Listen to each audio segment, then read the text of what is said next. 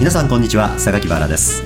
今日も私のアンテナに飛び込んできたお話や視点をいくつかご紹介してまいりましょう。それでは始めます。この番組は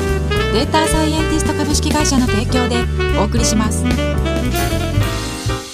日本のね少子化を解決しインバウンド外国人の方々が今の何倍も日本に来たくて仕方がなくなるアイデアが一つあるんですね。あいいですね。えー初等教育における料理教育の徹底ですね。やばいですそれは。あの2つのですね、はい。まあ、狙いというかええ。効果が見込めると思ってるんですよ、はい。まあ、一つはですねあの初等教育中等教育から徹底的に日本料理を学び魚のさばき方、だしの取り方、はい。焼き方、煮方、はい。ソースの作り方、はい。当然その後はですね西洋料理に行ったり、はい。中国料理を学んだりね、はい。まあ、いろんな方向をこう行くわけですけれども料理人口が飛躍的に増えることによりまして当然のことながらこの日本の食のレベルはもっと上がりますね。もうすでに高いのにもっと上がっちゃう。そういうことです、世界トップクラス日本に来たらどこ行っても美味しいやないのってみんな感動するじゃないですか、はい。よく聞きます最近特にね、そのレベルがもっと上がるってことですよ。なるほど。もう一つはね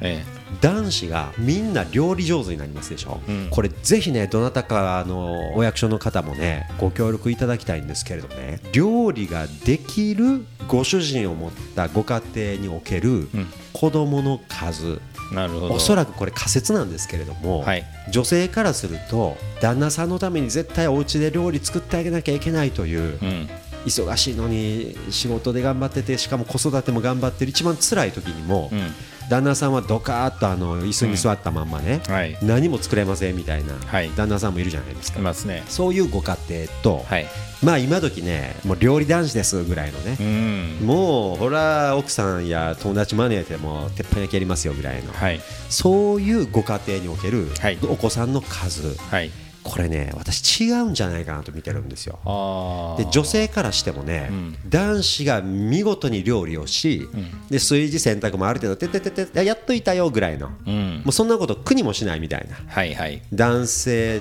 とだったら、え。結婚したいという確率も上がるんじゃないかなと女性の負担感も減り、えーそして仕事がより安心してできるようになることによってですね、うん。家計全体の、はい。まあ、収入も上がりやすくなりということでですね、えはい。これは根本的な少子化対策の一つになりうるんじゃないかなと。えー僕はあのースタートアップでストレスフルな毎日を送ってる時にストレス発散法をねみんなそれぞれ考えるじゃないですかもうみんなスタートアップの人みんなどうやってストレスなんか酒飲むとか、え僕はもう玉ねぎの千切りとかねあの料理をしてる時のストレス発散が一番でしたね。包丁を使うっていうのは集中しますよね。他のこと考えられない。原始的な行為がゆえにね、はい。おそらく脳を休める効果もあるかもしれません。もしかしたらそれによって、はい。日本人が高いと言われている自殺率なんかもはい多少減じるかもしれませんよねおっ。しゃる通りですね、でもね考えてみたら100均で手軽にですねあわよくば殺人の道具になる包丁を売っている国っていうのは日本はやっぱり珍しいみたいですよ。そうなんですか？ええそれこそアメリカから友達が遊びに来て彼はねシェフなんですよでコックででたまたまね日本に初めて来たって言って大好きな映画は伊丹十三の「タンポポ」とかね。ほうほう。だからそういうぐらいグルメな人間なんですけど100均に入った時に包丁が100均で売ってるっていうことにめちゃめちゃ驚いてましたね。え。ー確かに世界の常識、日本の非常識なんていうことをね昔おっしゃったはい。はい。方もいらっしゃったぐらいですよ、え例えばね、ニューヨークの地下鉄ではね、はい。こういう張り紙ありましたよ、ポールダンス禁止。いや本当に。私、去年ニューヨークにね、たまたまし、あの野暮用で行った時にですね、じゃあね、日本の地下鉄どう書いてますか、イヤホンからの音気をつけてくださいみたいな。イヤホンから漏れ出るわずかな音を気にしている国とですね、はい。ポールダンスやめといてくださいって言ってる国。あの私初めてあのニューヨークの地下鉄に去年生まれて初めて乗ったんですけど、はい。はい。いきなり乗った車両でギターを大音量でかき鳴らしている方がいらっしゃったんですよ。でその方は多分お小遣い稼ぎなんでしょうね。あの周りに座ってらっしゃる方にこうちょっとお金を欲しいぐらいの雰囲気をなるほど。なんかカンカンみたいなの持って。もはや駅の構内ではなく車内に移ってたんですねその。そうそうそう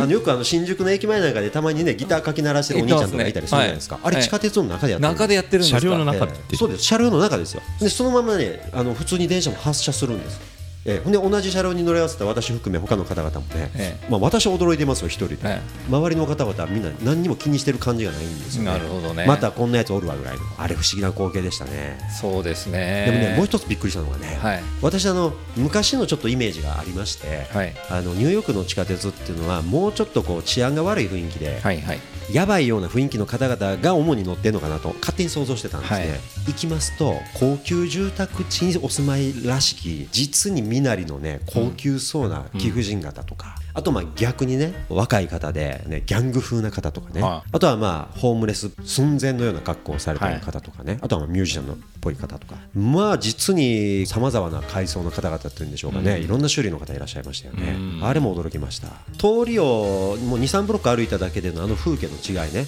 ただ共通して言えるのはね街全体がちょっと生ゴミ臭かったですね。至る所にあの生ゴミの袋があの集められてましてね、はい。ゴミ収集車も午後の暑い気温になってからしか回ってこないみたいなエリアも随分あるみたいで。街を五感で感じるっていう意味で、絵をね写真とかねインスタ映えとかって言って写真を綺麗な景色をいっぱい撮るってなると思うんですけどやっぱり匂いはかなり強烈な印象を与えてくるのにそれを誰かと共有するっていうのは難しいですよね。おっしゃる通りですね。よく我々写真でいろんな大都市を見たりするじゃないですか、はい。はいところがそこに匂いとですね、はい。音が入ってきますとええ。全く印象変わりますね、そうですね古い建物が多いせいか、はい。至る所でビルの解体工事やってるんですよ。ああそうですか。あと補強工事ですね。なるほど。っていうんでどの通り歩いててもね、はい。カンカンカンカンものすごい音がするんですね。なるほどね東京に比べるとはい。非常に多い気がしましたね、なるほど。これからまた再生に向かっていくかもしれません、いやーそうですよね。僕もなんかイギリスから出張してきた人が銀座で打ち合わせしてた時にね。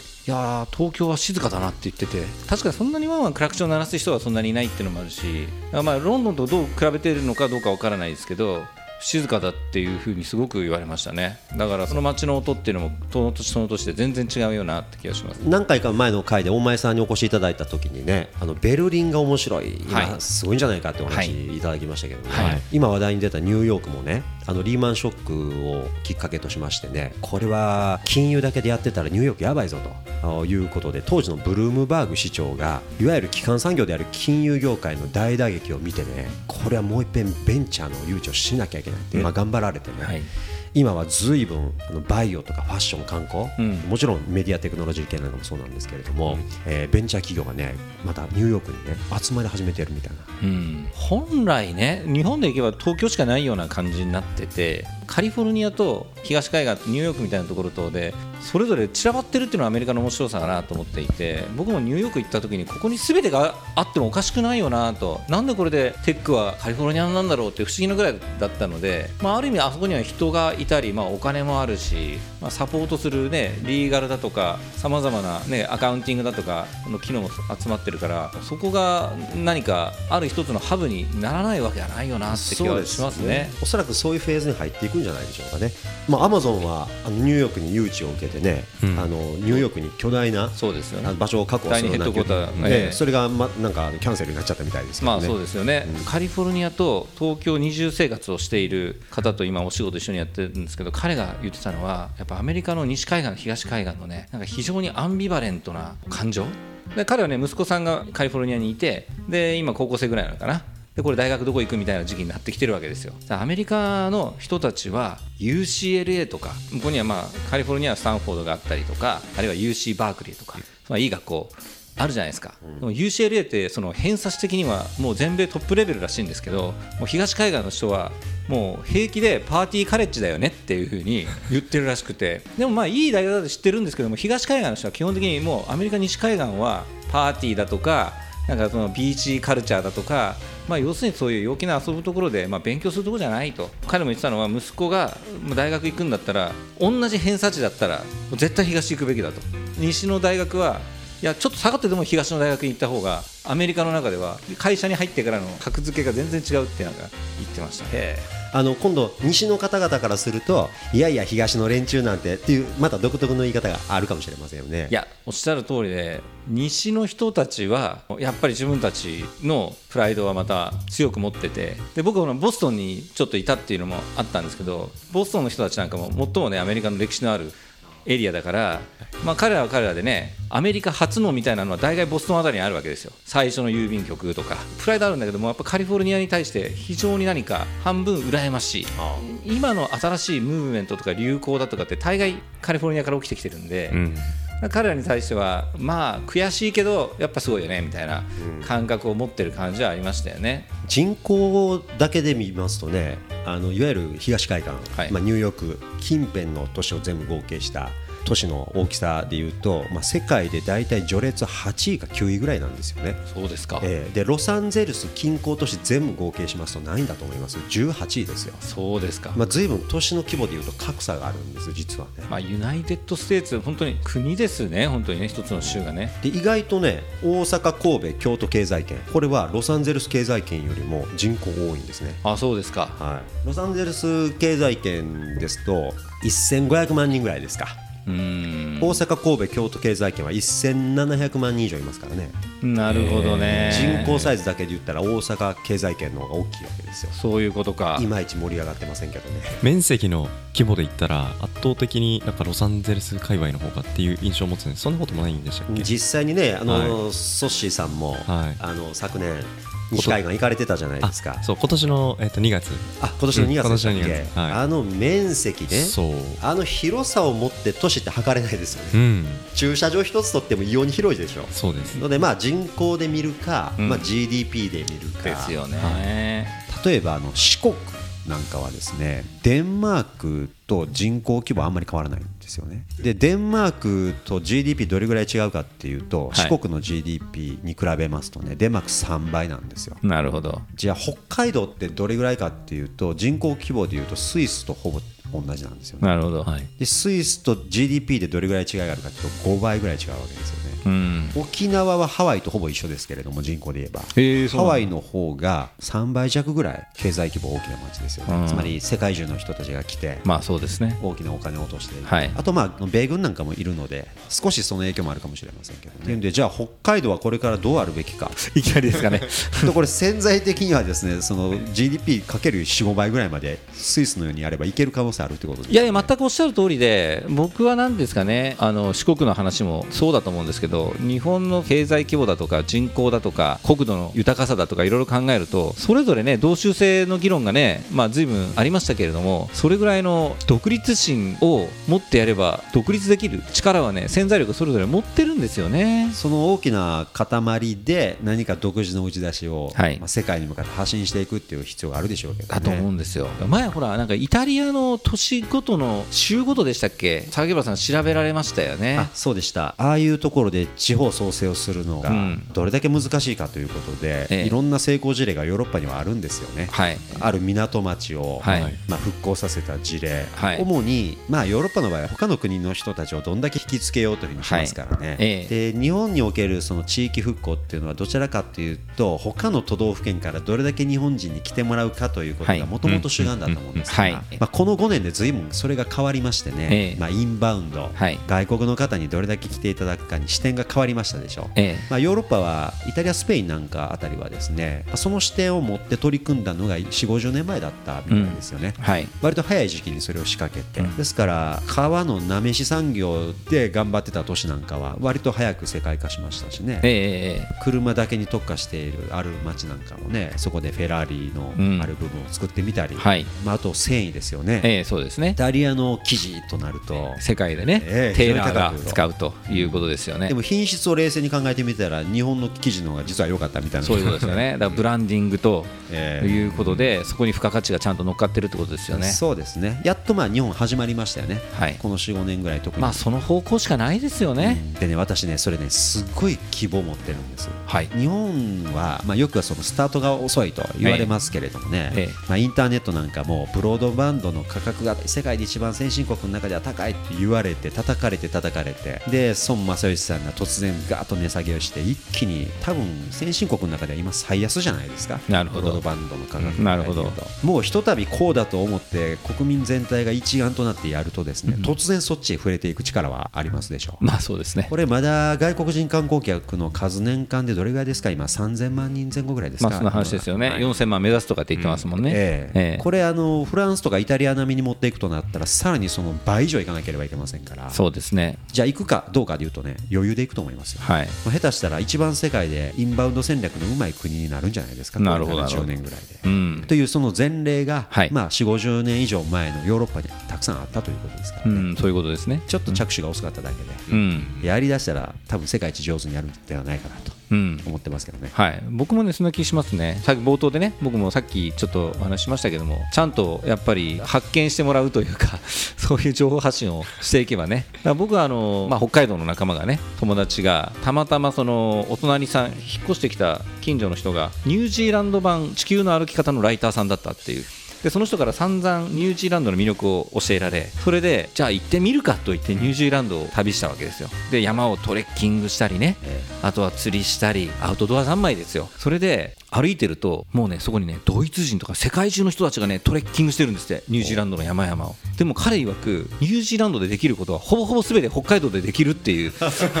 まあ20年ぐらい前その話聞いたの。なんでこんなに北海道とね持ってるコンテンツ変わらないのに何が違うんだと思って聞いたらやっぱりインターネットの情報でみんなやっぱりニュージーランドのねこのトレイルがすごく歩くと綺麗でうん。風光明媚だとかね。そういうのを見て世界中からあそこでニュージーランドの自然を楽しみに来てる人がいるんだって話がなるほどやってみたら一緒だっていうね。でも同じものを。ちょうど今北海道もはい随分外国の方いらっしゃるようになりましたから、少しずつそういうネタは世界に発信されつつあるんじゃないですか。いや僕はあのスイスのチューリッヒで出張に行ってでそこでカンファレンスがあってカンファレンス後のアフターパーティーでなんかそのチューリッヒのイケてるクラブみたいなところでガンガンガンガンみんなパーティーで飲みや騒ぎややってる時にバーテンダーの男の人がねやってきてどっから来た？って言うからジャパンって言ったら俺はスノーボードでこの間北海道行ってきたよって言うんだよね。あれ？チューリッヒ君すぐそこにアルプスあるじゃんって言ってなぜわざわざね北海道スイスの人が。うん。いやもうクオリティオブスノーはワールドフェイマスだろって言われて。いやそうらしいですねう本当に。ん。いやもうそこまで来たかみたいなね。北海道のニセコとかですね、はいはい。雪質では世界トップクラスだなんてね、まあそう言われることが多いんですよ。ただめっちゃ寒いですからね 北海道は。あのね東京とか本州の人はね北海道のことをね言うとめちゃめちゃ寒くてね。そういうイメージありますよね。じゃあ北海道の人たちがね東京とか大阪とかね僕もほら北海道の銀行だったからえ必ずあの大阪支店転勤とか言うとねお気の毒様ですね。夏死にますよ。ああ そうか。北海道の夏は本当に居心地いいらしいですね。だからね、うん。いやもう北海道から出たくない。もう無理無理無理東京暑くて。しかも6月という最悪の梅雨がないですし。そうですね。だから面白いんですよ。みんなエクストリームなところをねハイライトしてなるほど。やだやだっていう風にね北海道の人冬の寒いのはねなんとかしのげるから分かってるんですよその分まあ夏最高だから北海道離れたくないっすみたいな風に言ってて。しかも室内ははい。下手したら北海道や東北の方々の方があったかい思いしてるらしいじゃないですか。まあそうですね。だから僕もたまに帰るともう家が暑くてしょうがないですね。らしいですね。こんなにストーブ炊きすぎと思うぐらい暑いぐらいにガンガン炊きます逆に京都の冬寒いですよ。絶対そうだと思います。あんまりその暖房自体をガンガンかけるお家は少ないのかもしれませんけど、はい。むしろちょっと寒いの我慢してはい。過ごすから、はい。その我慢自体を放棄すると十分暖かくできるんですね、まあまあそうですね。まあこれからの生き方としてね、まあ、定住っていうのもあると思うんですけど住むところをその時その時で選ぶというね。その働き方改革じゃないけどもいろんなそのワークスタイルも変わってきてるんでもしかしたら両方住んだらいいんじゃないということもあるんじゃないかなって気がするんですよ。住む場所にとらわれずにやれる仕事増えてきましたもんね。うん、と思いますね。パソコン1台抱えて。おっしゃる通りで、またはカメラ1台抱えて何でも撮影できたり、はい。でそれを世界中に発信してみたりとかができるようになりました。そうですね。そこは諦めずにね。いや最後はフェイス2フェイスだというのはもちろん僕もどこまでも残ると思うんですけど、まあ、でもその前にデジタルでどこまで effective な関係性とかプロジェクトとかコワークの効率性とか効果を高められるかっていうのをギリギリまで高めて見るところまでやってみるっていうのもありな気はするんですよね。確かに。え都市とその人口規模と GDP の話から今こういうコンテンツの話来てまだまだ可能性あるって話じゃないですか。はい。これ次の10年で何起こるかっていうと東京圏と大阪圏と名古屋圏が全部一体化するリニア新幹線ができるわけじゃないですか、はい。なんかこの捉え方でまたガラッともっとものが近くなる。そうすると捉え方がまた変わってくるんじゃないかな。そうですね。時間距離はい。が多少近くなると、はい。でそれは一つの経済圏を生み出すほどなのかっていうところが注目ポイントですよね。なるほよくあの東京に首都機能が集まりすぎだという批判がね昔あって私が高校生ぐらいの時もテレビ番組で討論番組よくその話題で持ちきりでしたよね。ああそうですねところが逆の意見もあっていやいやそうやって一つの都市に便利に集積していないと都市としての吸引力が下がると特に日本はこの東京という街があるかどうかが非常に大きいということですから東京からいろんな機能が全国に移転してしまった場合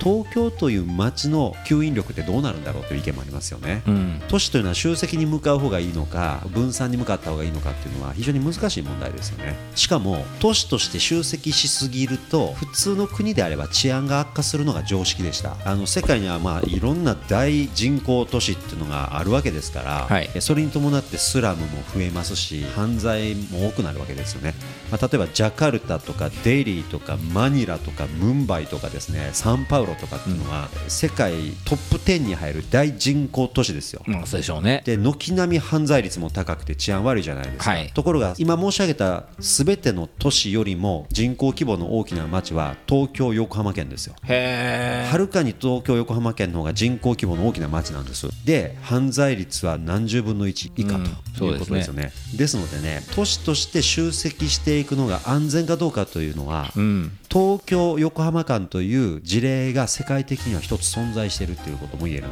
ですよね。なるほどね。もちろんこれは東京横浜間だけに限ったことではなくてですね、はい。まあ、他の世界にもそういう都市はいくつかあるでしょうけれども、うん。その集積度が高まりつつなおかつ治安も良くしていくぞという相反する両方を実現してしまうぞという、はい。こういう都市の例が実際にはたくさん出てきてるってことですよね。うんそうでしょうね。今後はこれを参考例としてえー大人口都市の多くがこれから4 5 0年以上かけてゆっくりとそうなっていくんじゃないですかね。集積する動きがこのリニアの経済圏でまあできる一方でそのイタリアとかフランスとかみたく環境立国になっていくためには福岡だったり北海道であったりって日本各所でそういうコンテンツの発信で経済規模を一個一個大きくしていかなきゃいけない。そこでさっき独立心を持つっていうお話あったじゃないですか、だからそのリニアっていうトレンドはある種集約に向かう。だけど求められてるのは独立っていうものもある。なんかここをしっかり両方の視点で見ていかないとなんかうまくこの先羽ばたいていけないのかななんていうふうに思いますけど。おっしゃる通りで、多分東京の魅力はそういう意味でいくと集約集積によってますます高まってきて結局局じゃあ大阪だって日帰り券で新大阪のホテル泊まんなくてもいいよねになってきた時にじゃあ東京にみんな集まってきますよねって話になってくると思うんですけどでも一方でさっき言った通りそうつぶつぶの経済圏は世界で戦えるぐらいの強さを持ってるはずだとすると東京と仕事するんじゃなくてその魅力で直に海外と仕事するっていう力を持たなきゃいけないよねっていうふうにはやっぱりなってくると思うんですよね。